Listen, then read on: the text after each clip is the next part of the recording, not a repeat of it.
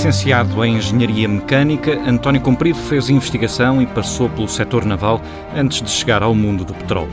Fixou-se na BP, desempenhou vários cargos na empresa britânica, incluindo o de presidente da BP Portugal. E desde 2001 lidera a Associação Portuguesa de Empresas Petrolíferas, a APETRO. Aqui tem desempenhado vários cargos e é secretário-geral desde 2009. António Comprido, seja muito bem-vindo à entrevista Dinheiro Vivo e TSF. Prazer é meu. Por estes dias, a nova entidade nacional para o setor energético já apresentou os resultados das primeiras eh, fiscalizações para evitar a fraude na introdução de, de carburantes no mercado português. Foram eh, instaurados sete autos de contraordenação. Eh, o que é que acha da atividade até agora? O que é que espera desta entidade? Bem, essa entidade está a prosseguir o trabalho que já vinha sendo desenvolvido pela sua antecessora, a Entidade Nacional para o Mercado dos Combustíveis, alguns desses processos já, já, já existiam, levantados a várias empresas, eh, nomeadamente naquilo que se refere ao não cumprimento das metas de introdução de biocombustíveis. Hoje em dia, com as novas atribuições de fiscalização na área da energia, passaram a atuar mesmo no terreno em termos também de outras áreas de fiscalização, nomeadamente a questão da fraude fiscal. Portanto, sabemos, porque foi pelo que foi noticiado, que estiveram no terreno, eh, acompanhados pela Brigada Fiscal da GNR, no sentido de fazerem eh, parar vários caminhões externas que vinham de Espanha, enfim, verificar documentalmente e também do ponto de vista da análise dos produtos eh, se está tudo de acordo com aquilo que a legislação portuguesa obriga. E o que é que espera de facto desta, desta nova entidade? Eu espero que essa entidade seja implacável para os não cumpridores, quaisquer eles que sejam, qualquer que seja o nome e a dimensão da empresa não cumpridora. O pior que pode haver para o mercado para quem está em concorrência leal e depois para os consumidores, ou talvez antes ainda para os consumidores, é haver, é haver concorrência desleal.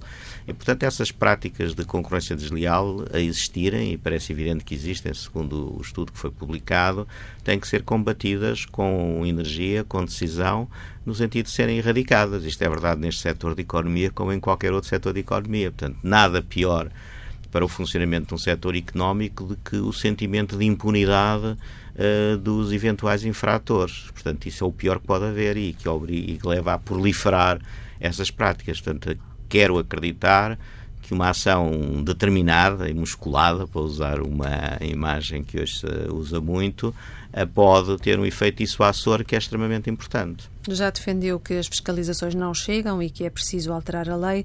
O Governo tem sido sensível às vossas reivindicações? O Governo está consciente e julgo que a primeira prova clara de que partilha com as nossas preocupações foi ter criado um grupo de trabalho específico para analisar as possíveis irregularidades do setor.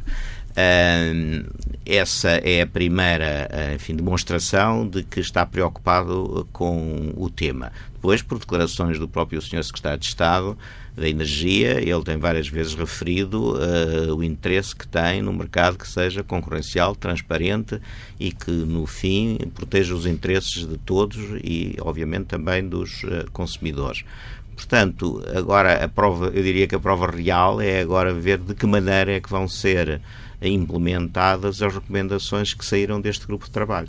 Precisamente esse eh, grupo de trabalho para os combustíveis, eh, no fundo, deu-lhe razão. Há, há, empresas que continuam a fugir ao pagamento de IVA e ISP uh, e a não incorporar biocombustíveis. E só com esta questão dos biocombustíveis o Estado terá a receber 66 milhões de euros. A Petro falava numa possível fraude de 200 milhões de euros no cômputo geral. Como é que vê, de forma mais, agora mais detalhada, as conclusões deste grupo de trabalho?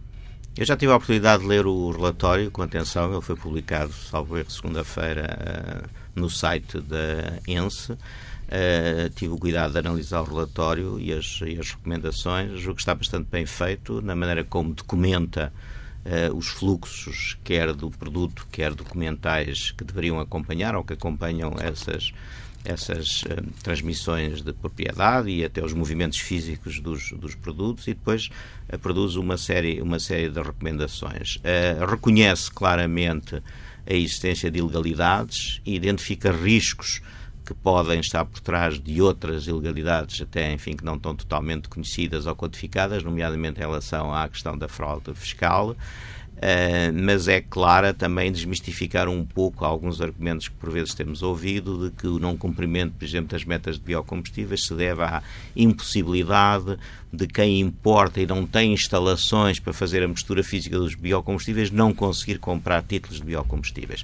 Bem, eu deixem-me dizer primeiro uma coisa que é muito importante. O, o grande objetivo uh, da diretiva das energias renováveis, que foi parcialmente uh, passada para a legislação portuguesa através do Decreto-Lei 117 de 2010, tem como grande objetivo a incorporação de biocombustíveis. Esse é o grande objetivo. Portanto, o não incorporar fisicamente começa logo por ser uma fuga uh, a este grande objetivo que é incorporar biocombustíveis. Para efetivamente termos energias renováveis nos transportes. Como é impossível fazer o controle físico dessa incorporação, criou-se um sistema paralelo baseado em títulos de biocombustíveis para que, se tudo estiver a funcionar bem, deverão corresponder ou deverão ser uma evidência de que o biocombustível está a ser incorporado. Bem, no, quem no não fundo, trazer uma fonte de receita... Uh, não é esse o objetivo. Para compensar o facto de não se cumprir. Não é esse o objetivo. O objetivo Mas é... na prática? Quem comercializa, quem introduz no mercado uh, combustíveis rodoviários tem que os introduzir com uma determinada porcentagem de biocombustíveis. Neste momento, 7,5% em teor energético, que dá acima dos 10% em volume. Se não, e para o fazer tem que apresentar títulos que comprovem que o fizeram. Se não apresentar esses títulos, o que a lei prevê é que seja paga uma compensação que é mais cara do que o custa a incorporação física do biocombustível, exatamente para desincentivar uh, o não cumprimento. E é essas compensações que os agentes que não conseguiram provar a incorporação através dos títulos se têm não têm pago. E, portanto, quando estamos a falar desses 66 milhões, estamos a falar dos montantes de compensações devidas pelo não cumprimento uhum. da incorporação. Mas eu deixem-me voltar atrás e realçar. O importante era mesmo a incorporação. Portanto, eu acho que não é ilegal não incorporar, mas não corresponde ao espírito nem da diretiva nem da lei. O espírito é que, efetivamente, haja incorporação física de biocombustíveis. Depois, a maneira como na prática isso é controlado é através dos títulos. E o não apresentação dos títulos tem uma, uma penalização financeira. Mas isso já é a parte, uhum. digamos, a, a jusante, porque a questão, a montante importante é que todos os combustíveis que são uh, comercializados em Portugal deverão, em princípio, ter incorporação de biocombustíveis. Passamos agora aqui para um tema de direitos do consumidor. As empresas petrolíferas continuam, no fundo, a promover o uso de combustíveis aditivados, como tendo maior rendimento e gerando menor desgaste para o motor, eh, que são os novos combustíveis premium. A DECO, julgo que há cerca de seis anos, testou quatro combustíveis diferentes em quatro carros iguais e concluiu que não havia diferenças relevantes entre os simples e os aditivados. E a pergunta é: será que estas campanhas iludem os consumidores quando são promovidos desta maneira? Um, fará sentido uh, continuar a incentivar os consumidores a consumir esses tais aditivados? Olha, deixe-me dizer uma coisa. A aditivação de combustíveis é, é algo que omnipresente na, na indústria, nesta, nesta indústria. Um, obviamente, se nós pensarmos naquilo que se faz a nível de investigação e desenvolvimento, em testes práticos, por exemplo, nas competições desportivas, não só no, na, na, Fórmula 1 e noutras formas, como no Campeonato Mundial de Rallys, etc., o que as marcas investem, de facto, na melhoria da qualidade dos combustíveis para ter esses efeitos que exatamente refere. Melhoria do rendimento, menor desgaste dos motores, proteção dos injetores e de outras peças que funcionam. Eu não tenho a mínima dúvida, como engenheiro mecânico sou e percebo esses mecanismos, estive em laboratórios e assisti e vi motores abertos antes e depois de usarem combustíveis melhorados, aditivados, não tenho a mínima dúvida que efetivamente há um largo campo de aplicação dos aditivos que melhoram uh, o rendimento dos, dos combustíveis. A DECO enganou-se? Diga. A DECO enganou-se? Eu não estou a dizer que a DECO se enganou. Das primeiras eu não posso garantir agora, porque isso já é uma questão que só cada empresa pode garantir, o que é que cada empresa vende efetivamente sob o rótulo de premium. Isso eu não sei. O que eu estou a dizer é que, em, conce em termos de conceptuais, a aditivação dos combustíveis faz todo o sentido, é uma indústria bem estabelecida e não está estabelecida para enganar o consumidor, para vender gado por lebre, mas efetivamente para proporcionar melhores rendimentos. O que nós achamos dos testes da DEC, e na altura tivemos a oportunidade de dizer, é que eles não foram suficientemente robustos e baseados em em, em, em, processos cientificamente comprovados para poder chegar às conclusões. Para já, porque apenas testaram por exemplo, combustível de uma marca e generalizaram para todo o mercado. Depois, porque fizeram com carros novos e fizeram, e os carros, quanto mais usados são, melhor se faz sentir o efeito dos combustíveis. Está toda uma série de questões que nós tivemos a oportunidade de explicar à DECO que nos levavam a dizer que não, não dizemos que a DECO tentou enganar as pessoas com as suas conclusões, mas os testes que fez não eram suficientemente robustos para tirar aquelas conclusões. Portanto, a conclusão de que é tudo igual ao litro, francamente, é uma é uma conclusão que, no nosso, no nosso entender, é, é errada.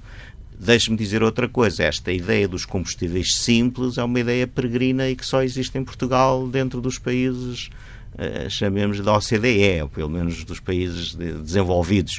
Mais nenhum país há esta obrigatoriedade. Antes, pelo contrário, há vários países que incentivam até fiscalmente a aditivação dos combustíveis, exatamente para promover a redução de emissões. Portanto, a ideia dos combustíveis simples e a lei dos combustíveis simples, com o devido respeito, por ter sido aprovada por unanimidade na Assembleia da República e, como tal, como cidadão cumpridor, eu tenho que reconhecer que o Estado tem todo o direito de uh, legislar uh, nesse sentido, mas é em contracorrente, com os, inclusive com os desígnios nacionais de eficiência energética e de redução de emissões. Não faz sentido, é um contrassenso. Por isso, agora, se me disser que o diferencial de preços justifica ou não justifica, isso é entrar numa área em que apenas cada empresa, por si, pode justificar se efetivamente o seu produto tem ou não tem as vantagens que apregoa. Mas essa gestão de expectativas face aos consumidores devia ser uh, fiscalizada. A DECO defende que haja coimas adequadas uh, uh, para quem defrauda as expectativas de consumidores. No fundo, uh, como é que vê esta sugestão? Repara, a lei já obriga e estão afixados nos postos de uma maneira porque, uma, uma, folha de especificação técnica do combustível com todos os elementos para um consumidor normal só o levaria a ficar totalmente confuso e não perceber. Isto é um bocadinho como nós, quando lemos as, o que vem junto às caixas de medicamentos, provavelmente não tomávamos medicamento nenhum se fôssemos uh, aquilo tudo e perceber tudo o que lá está. Com devido respeito pela indústria farmacêutica que faz o seu papel. Mas, está, mas há informação feita de, uma, de um modo simplificado disponível nos postos de abastecimento a dizer o que é que contém os combustíveis aditivados e quais são os componentes que têm. Quem tiver, bom, eu diria que um cidadão vulgar se calhar não sabe muito bem eh, o, o, que é que está por trás. Isto é como qualquer produto de grande consumo. Quer dizer, quando estou a comprar um detergente, quando estou a comprar um leite, quando estou a comprar outra coisa qualquer que se diz que é melhor porque contém isto, contém aquilo, há aqui uma grande dose de confiança na marca, há uma grande dose de confiança. Não, digamos, eu não estou a exigir prova científica em cada momento do que compro que todas aquelas qualidades existem. Agora, o existir coimas, bem, se uma empresa estiver a vender produtos que anuncia que tem determinadas especificações e qualidades, que na prática se verifica que não tem, Obviamente que isso deve ser, deve ser verificado e deve ser atuado contra essas empresas. Vamos agora olhar um bocadinho para o preço do petróleo. Há muito tempo que o António uh, defendeu que o preço do petróleo em torno dos 70 ou 80 dólares seria razoável. A verdade é que o barril de Brent já vai em 85, o valor mais elevado dos últimos quatro anos e muito pressionado aqui pelas sanções americanas ao Irão. A partir de que valor é que os consumidores devem ficar preocupados? Isto é uma, eh, faz uma pergunta muito, muito direta relativamente aos interesses dos consumidores. Do ponto de vista dos consumidores, é óbvio que interessa que o petróleo seja o mais barato possível para pagarem o menos possível. Eu costumo dizer é que não se pode olhar só para a face de uma moeda. E o petróleo muito baixo tem também seríssimos inconvenientes. Primeiro, perturbou completamente a economia dos países produtores. Países como Angola, como a Venezuela, a própria Arábia Saudita sofreram uh, tremendos rombos na sua economia, com as consequências que todos sabemos, quando o petróleo desceu a valores uh, demasiado baixos, na ordem dos 30, 25, 30, 35 uh, dólares por, por barril. Isso teve, inclusive, depois efeito em países não produtores. E Portugal é um bom exemplo. Vejamos o, o, impacto que teve uh, o, o, colapso, não colapso, ou pelo menos a retração da, da economia americana, da economia angolana ou da economia venezuelana nos, nas empresas portuguesas e nos próprios imigrantes portugueses que viviam nesses, nesses países. Portanto, esse é um, um parte da moeda. O outro, um, uma, face da moeda. Outra face da moeda que é importante também ressalvar é a questão do investimento. É preciso gerar cash flows para ter dinheiro disponível para investir. E isto são indústrias que precisam de fazer investimentos muito grandes hoje para que se garanta o abastecimento no futuro. E nunca se investiu tão pouco como nos anos passados, recentes, na indústria petrolífera, porque efetivamente não se geravam os cash flows necessários para suportar esses investimentos. Então, houve uma redução do investimento, o que significa que a prazo podemos temer alguma quebra na produção. Eu não acredito que tal aconteça, julgo que ainda há digamos, eh, bacias hidrográficas e, e, suficientes e conhecidas para serem postas em produção e, e compensarem, até porque temos enfim, o fenómeno do shale oil nos Estados Unidos, que vai mudar um bocadinho uhum. o paradigma e encurtar os prazos de resposta da indústria a necessidades de, de, de, de abastecimento. Depois há as próprias energias que concorrem com o petróleo, nomeadamente as energias renováveis. Se o petróleo estiver muito baixo, o incentivo, o incentivo para investir em alternativas é muito pequeno, não existe, porque elas não conseguem ser competitivas. Olha, eu dou-lhe um bom exemplo dos biocombustíveis. Nós fazemos uma análise semanal, que publicamos no nosso site, com o que custa o sobrecusto dos biocombustíveis a serem incorporados. Há, há algum tempo atrás, quando o petróleo estava muito baixo, esse sobrecusto, no caso do gasóleo, chegou a ultrapassar os 4 cêntimos por litro neste momento é pouco mais do que um cêntimo por litro. O que é que quer dizer? Que os biocombustíveis estão a ser quase concorrenciais com uhum. os combustíveis fósseis. Já, já, e isto passa-se também de outras formas de energia. já percebemos que, na sua opinião, o, o petróleo a preço baixo é prejudicial para a economia portuguesa mas deixe-me para a economia em geral para a economia em geral não só portuguesa mas deixe-me deixe retomar a pergunta inicial e perguntar a que valor é que devemos ficar preocupados em termos máximos Bem, eu, é, enfim, só ouvir, eu não sou, não sou enfim, um, um, analista especializado em assuntos económicos, mas eh, como a Rosália referiu há bocadinho, eu tenho defendido que um valor na faixa dos 70, enfim, 80 dólares eh, é uma remuneração razoável, quer para os países produtores, quer para os países consumidores. Não, não perturba demasiado os países consumidores. É evidente, se nós tivermos uma escalada que ultrapassa os 100 dólares, enfim, temos também sempre depois o efeito cambial eh, entre o dólar e o euro. Com um dólar forte em relação ao euro, obviamente que isso vai encarecer Uh, os produtos finais que nós consumimos, quer os cidadãos, quer as empresas, quer as empresas de transportes, quer outras que utilizam os produtos petrolíferos como matéria-prima, e isso depois também tem um efeito negativo, nomeadamente um efeito inflacionário e também um efeito de aumentar os custos de produção, enfim, e isso não é bom para ninguém. E, e, e por isso o tal equilíbrio mágico, qual é o número mágico, enfim, cada um defende um número diferente. Eu digo este não sei qual é a sua base científica para dizer que são 70 ou 80 ou não são 40, 50 ou não são 100, 110. Francamente, é um bocadinho um conhecimento empírico daquilo que se tem passado ao longo dos anos e como as economias têm reagido a estas bandas de, de, de valores. Mas eu diria que se caminharmos para uma escalada que comece a atingir, a aproximar-se dos 100 dólares e a ultrapassar, enfim, começamos a ter razões sérias para nos preocuparmos uhum. do lado do consumo e também do efeito que isso tem na economia dos países consumidores. E vamos ficar atentos, porque já há vários bancos a prever isso mesmo, uma escalada aos 100 dólares, como o HSBC e o Bank of America, num curto prazo, portanto vamos ficar todos com uma atenção redobrada. Ora bem, é impossível falar de petróleo hoje sem falar de ambiente. Na sua opinião, o setor dos combustíveis, que tantas vezes é apontado como poluidor, está empenhado em enfrentar o desafio das globais alterações climáticas? Sem dúvida nenhuma que está, e, e, a recente publicação da Visão 2050 pela indústria é, ao fim e ao cabo, um compromisso público de que a indústria está empenhada. Nós, nós devemos, nós temos uma maneira muito simples de equacionar uh, o, o, que nos, o que nos preocupa. Nós temos que garantir um binómio que é uh, para o qual tem que se encontrar o, o, o, equilíbrio necessário, que é de facto continuar a assegurar o abastecimento de energia de que o mundo necessita para se desenvolver, para tirar as populações da pobreza, para permitir a chegada da energia a todos, para permitir água potável, para permitir melhores condições de vida a uma população que não esqueçamos está a crescer e a crescer a um ritmo uhum. muito significativo e isso não pode ser menosprezado com a redução do impacto que a utilização da energia, de uma forma geral, e do petróleo em particular, tem sobre o planeta. Portanto, isto tem que ser visto. Mas isto é verdade, deixa-me dizer uma coisa. É posta muita ênfase nesse aspecto, mas isto é verdade para tudo. É na maneira que nós utilizamos não só o petróleo, como todos os recursos naturais, que tem que ser. Ainda há pouco tempo eu dizia, não é? Que a partir de agosto já estávamos todos a viver a crédito, já estávamos a gastar mais do que aquilo que o planeta consegue, uh, enfim, re, re, recriar ao longo de um ano. Portanto, não é só no petróleo, é muitas outras coisas. Por isso, este compromisso existe e, ele, está, ele está há muitos anos a ser posto em prática. Deixem-me dar dois ou três exemplos. Aqui há uns anos, todos se lembrarão da questão das chuvas ácidas. Estávamos todos muito preocupados porque os combustíveis tinham enxofre e provocavam depois as chuvas ácidas e isso ia dizimar as florestas. É um problema hoje de que ninguém fala. É evidente que não é só a indústria do petróleo, foi também o desaparecimento, por exemplo, da utilização do carvão no aquecimento doméstico das grandes cidades europeias, mas também o enxofre, que chegou a ser 5, partes por, 5 mil partes por milhão, é hoje 10 partes por milhão nos combustíveis, portanto é praticamente inexistente.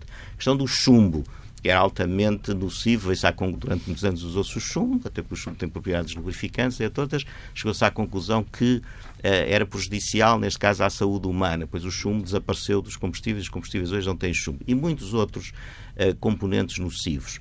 A própria tecnologia dos veículos evoluiu de uma maneira que hoje um veículo consegue ter emissões muito inferiores ao que tinha há alguns anos atrás, mercê do muito melhor rendimento, quer do motor, quer dos combustíveis. Portanto, esta, as refinarias fizeram um esforço brutal e tiveram melhorias de eficiência nas casas dos 20%, dos 30% sobre a sua própria utilização de energia. Portanto, uhum. a indústria há muito tempo que está a fazer, a caminhar no sentido de reduzir as emissões nas suas próprias operações, a própria produção do petróleo, repara que aquele flaring constante, que é o queimar o gás que sai dos poços, desapareceu uhum. em muitas áreas de produção, é apenas feito como, como válvula de escape, quando às vezes é preciso fazê-lo, mas o gás é reaproveitado e não é, ou é reinjetado ou é utilizado depois como fonte de energia. Esse é outro, outro exemplo.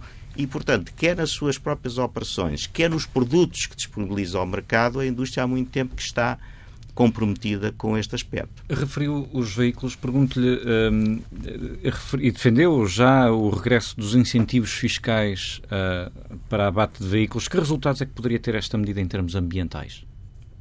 Enormes e imediatos. Porque, enquanto que uma mudança de tecnologia obriga à criação de toda uma infraestrutura com fortíssimos investimentos e uma substituição radical do parque automóvel, isto é, deitarmos fora, entre aspas, os veículos que temos hoje para substituir por outros veículos, a substituição de veículos, mesmo com a mesma tecnologia, antigos, poluentes, por veículos mais modernos, nomeadamente os classificados como Euro 6D, na, na, de acordo com as atuais regras e, e, europeias, nós conseguimos de imediatamente ter um impacto em toda a frota existente, em todos os veículos existentes. Portanto, é uma medida que permitiria, ao renovar eh, a frota, eliminando os veículos mais antigos, conseguir reduções por passageiro quilómetro percorrido muito significativas e tendo um impacto imediato. Portanto, essas eu não fiz as contas, mas acho que é possível fazer as contas e demonstrar que seria bom que esse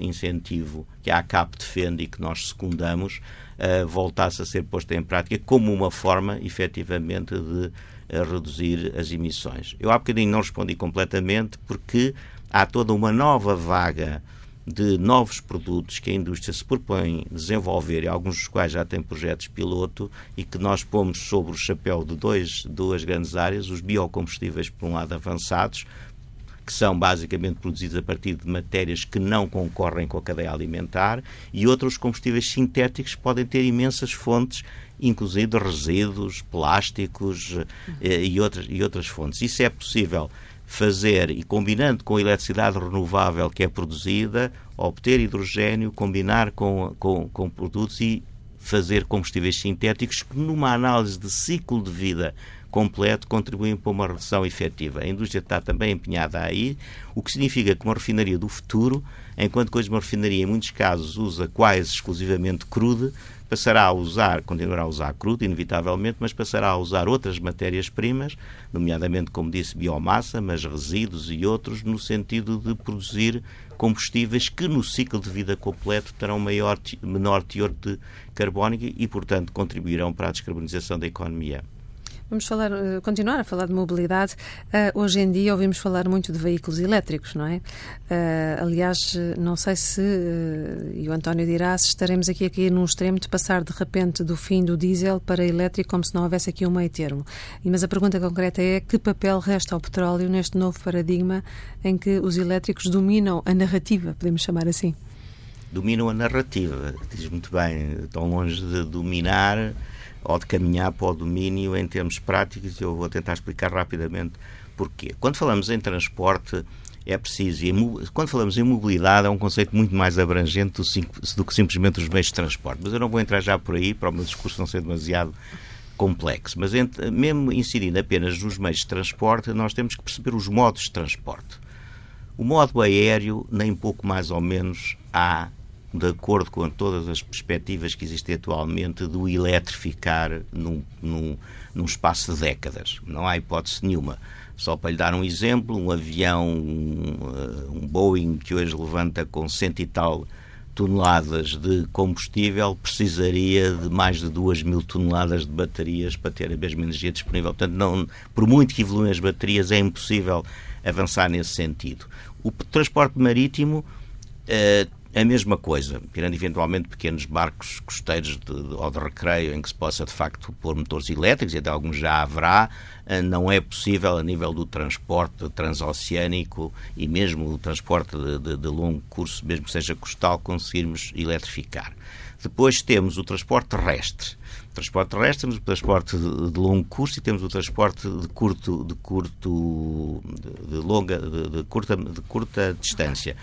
E aí sim, no, no, transporte de curta distância, e particularmente no nicho dos automóveis ligeiros de passageiros, os automóveis elétricos têm caminho para andar. Portanto, o que está Não... a dizer é que em todos os outros resta um papel para o petróleo, é isso? Resta um papel para o petróleo, inevitavelmente na, na, nos transportes marítimos, na aviação, um papel porque continuará a ser preponderante, um, um papel muito importante no transporte rodoviário de longa distância e ainda um papel também nos veículos ligeiros. Embora reconheçamos que por aspectos que não têm a ver com as alterações climáticas, mas têm a ver, por exemplo, com a qualidade do ar nos centros urbanos, haja situações específicas em determinadas cidades que aconselham a utilização de veículos elétricos em detrimento dos outros, mesmo até pesado quando estamos a falar de transporte de passageiros dentro das cidades, sempre para pequenas distâncias.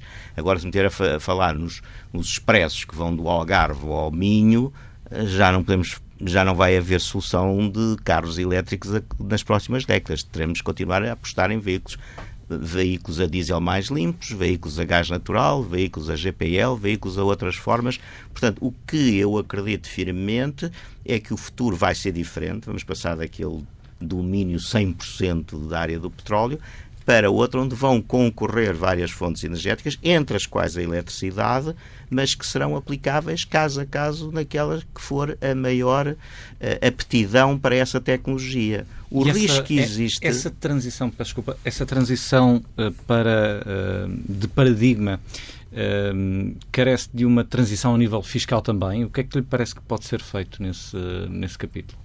Bem, mais do que está a ser feito, que é taxar fortemente os produtos petrolíferos e não taxar a eletricidade, não sei, só se passar a, a, a pagar aos, aos, consumidores para utilizar a eletricidade. Eu é suficiente o que está aliás, a ser feito? Eu, eu Ou exagerado, dizer, na sua opinião? Eu não sei se é suficiente. Eu, eu faço a pergunta de outra maneira. É possível? O Estado pode continuar a manter uma situação destas numa lógica, por exemplo, de massificação do veículo elétrico, se tivéssemos uma quebra significativa no consumo de produtos petrolíferos e uma consequente quebra muito significativa na receita fiscal, será que é possível ao Estado continuar a não taxar as fontes de energia alternativas ao petróleo?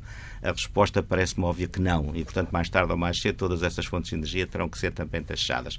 Portanto, o, o que me parece, eu acredito firmemente que uh, a evolução faz com base na ciência, na tecnologia, na, no, no funcionamento dos mercados e na aceitação que o consumidor final, que é quem decide, tem sobre as coisas, e muito menos por decisões legislativas e até fiscais. Essas podem ajudar a criar um quadro regulatório que pode favorecer uma ou outra uh, tecnologia, mas não deve ser esse o fator de escolha. Isso é um erro. Porquê?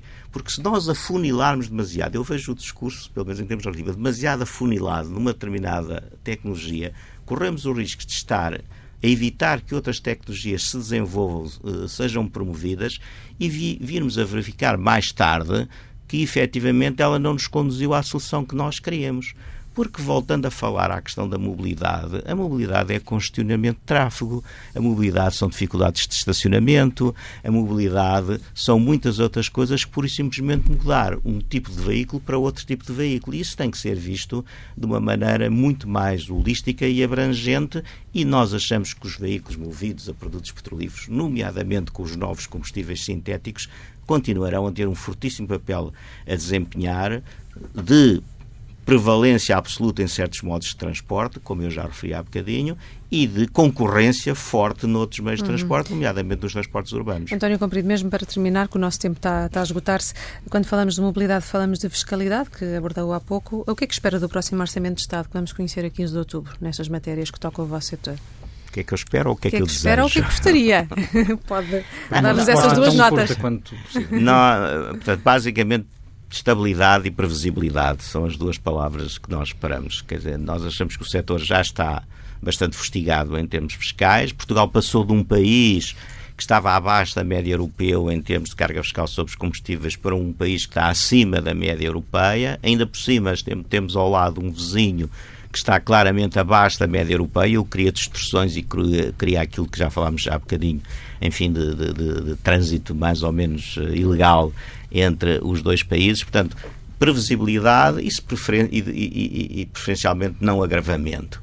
Não sou ingênuo ao ponto de pedir alívio fiscal, porque acredito que as finanças públicas não estão em condições de produzir alívio fiscal, mas pelo menos não agravem e pelo menos deixem-nos saber com a devida antecedência e deixem que o quadro legal esteja estável por mais tempo do que aquele que tem sido a, a prática até agora.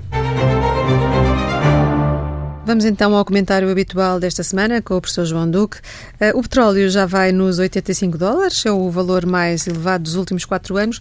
Professor João Duque, a partir de que preço devemos começar a ficar preocupados? Quer nós enquanto economia, quer nós enquanto consumidores, não é? No que toca ao nosso bolso. Bem, uh, quanto ao nosso bolso, uh, depende também um bocadinho da vontade do Governo em querer aliviar aquilo que é a fórmula de cálculo de um imposto sobre o mesmo mas como aparentemente não se mexe a meio do caminho, quando durante o jogo, aqui o jogo será assim até o final do ano, o que virá o ano que vem, uh, sabe-se lá, mas uh, há uma coisa que é importante. Uh, esta despesa pública que vai continuar a, a criar-se, e que já está previsto no orçamento, vai fazer-se, com certeza, mais novamente à custa de impostos sobre o consumo. E este é um imposto muito importante. Portanto, nesse aspecto não tenho grandes expectativas. Agora, quando é que é preocupante? Bom, se olharmos para o orçamento anterior, feito com base num cenário, o orçamento anterior para o ano 2018, feito com base num cenário dos 65 dólares, 66 dólares em boa verdade, nós vemos que o preço atual também já estamos mais no final do ano, mas o preço atual já vai muito acima daquilo que é uma subida de 20%. E há um teste de simulação nesse orçamento a quanto é que, qual é o impacto de um aumento de 20% no preço de petróleo na economia portuguesa. E uma subida de 20%, e agora já vamos acima dos 20%, uhum. mas isso seria durante todo o ano, mas uma subida de 20% implica uma redução de 0,1% do PIB, no crescimento do PIB. Real e um aumento de 1% na dívida pública. Nos 123, 124, portanto, nós aumentávamos 1% da dívida pública. E uma redução do saldo da balança corrente e de capital, que neste momento é positiva de 1% e passaria a ficar na, na casa dos meio por cento. Portanto, isto tudo significa que a, a economia portuguesa abrandará. Bom, qual é, no, no, na minha perspectiva, a vantagem óbvia? É o crescimento da economia angolana e, portanto, não sendo, sobre a economia portuguesa. especialmente agora que nós acabamos de reatar o nosso não sei se é namoro, se casamento. É uma relação de grande proximidade com Angola. E isso é muito importante, porque isso dá muito folgo uh, à Angola, e isso é importante porque tem mais espaço para começar a arrecadar divisas eh, nomeadamente em dólares, para fazer os pagamentos internacionais, não só daquilo que precisa, mas também daquilo que tem em dívida às empresas portuguesas, nomeadamente. Aliás, na visita oficial esse foi um ponto importantíssimo Ora discutido, bem, não é? Dos portanto, pagamentos em atraso a Portugal. O grande aspecto positivo, a meu ver, do aumento do preço do petróleo é podemos sofrer um bocadinho, mas quem tem fortes relações com Angola e quem tem créditos sobre Angola respirará e baterá palmas. Uhum. E já agora que beneficia a situação da Venezuela, não é? Que também está Uh, sim, particularmente porque o povo venezuelano tem sofrido as, as ruas da amargura. Falando aqui do Orçamento de Estado, aproxima-se o dia 15 de outubro, vamos conhecê-lo nessa data, mas entretanto foram sendo conhecidas várias rubricas, várias medidas, nomeadamente através de uma entrevista que o Primeiro-Ministro deu a uma das televisões. O que é que mais o surpreende até agora das medidas que se conhecem? É, eu acho que não há muita coisa que me surpreenda. uh, e, e, se quer saber, uh, que me surpreende mais, se calhar até não tem sido muito divulgada, foi uma promessa de um reforço de verbas na cultura e na ciência. E porquê é que eu chamo a atenção para isto? Curiosamente, é uma rubrica que no orçamento participativo é sempre muito, Sim, uh, muito disputada, a cultura, não é? Bom, Exato. Não, e porquê é que eu acho que isto é importante?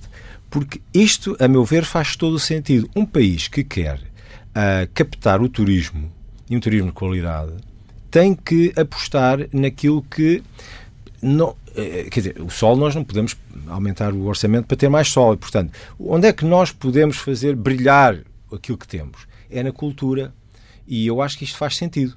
Como faz sentido apostar mais também nos meios de comunicação coletivos, transportes coletivos, o comboio, etc. Portanto, coisas que afirmem Portugal como um excelente país para o turismo. Nós não temos ícones, nós não temos as chamadas torres, nós não temos a Torre Eiffel, nós não temos a Torre de Londres ou o Big Ben, nós não temos os, as pirâmides de Gizé, nós não temos uh, o, os templos gregos. Nós temos que valorizar o nosso património. Portanto, apostar na cultura e naquilo que possa fazer sentido e integrar esse espírito de Portugal como destino turístico, não só de praia sol e alimentação, mas também de cultura, eu acho que faz todo sentido. Portanto, eu chamo a atenção para isso. Os outros aspectos, acho que é um orçamento que vai muito ao encontro daquilo que nós estamos à espera, que é um ano eleitoral. E, portanto, e aquela medida de incentivo ao regresso dos imigrantes portugueses poderá ser uma medida desse âmbito eleitoral? Como não, é que não, não. Eu não? acho que aí, genuinamente, um, o Governo faz bem. Uh, claro que os que não saíram de cá uh, vão sempre uh, dizer que também teriam direito, que têm direito, mas muito provavelmente não passaram por uma situação, alguns, ou melhor, a maior parte não passou por a situação de perder o emprego, ficar uh, sem, sem trabalho e ter que se deslocar para o exterior e, portanto, de alguma maneira, Portugal agora de uma forma reconhecida, através do governo e uma política que também acho que faz sentido, quer repatriar estes, estes portugueses. E faz todo sentido, porque a maior parte deles são jovens, são, foram educados em Portugal, nós investimos muito na educação deles e eles agora podem voltar e devem voltar, até porque podem trazer já família nascida fora, que é fundamental para restabelecer algum equilíbriozinho no, no desequilíbrio uh, demográfico português, como também continuarem a, a, a procriar e, portanto, a aumentar a, a sua família. Portanto, eu, eu acho esta medida muito boa e acho muito simpática. Uh, uh, claro que não gosto de os ver pagar metade do meu IRS, como não gosto de ver outras coisas, mas, enfim, eu compreendo e eu acho que isto faz sentido. Lá está. Estas são medidas que fazem sentido para as necessidades de longo prazo de Portugal. Estas não são eleitoralistas. As outras, aumentar as pensões ou aumentar os salários dos funcionários públicos, descurando outras coisas, ou à custa de se descurar o investimento público ou o aumento de, daquilo que são as despesas correntes no, no, no Ministério da Saúde, etc. Isso aí já acho que é, é, negativo, mas isso é uma opinião minha e que passa por cima de não ser política e, portanto, não ter exame o ano que vem. Muito bem, Sr. Professor João Duque, muito obrigada pelo comentário. E fica por aqui a Vida do Dinheiro. Já sabe que pode ler tudo este domingo no Dinheiro Vivo, com o Diário de Notícias e também o Jornal de Notícias e ouvir sempre, às vezes que quiser, em tsf.pt.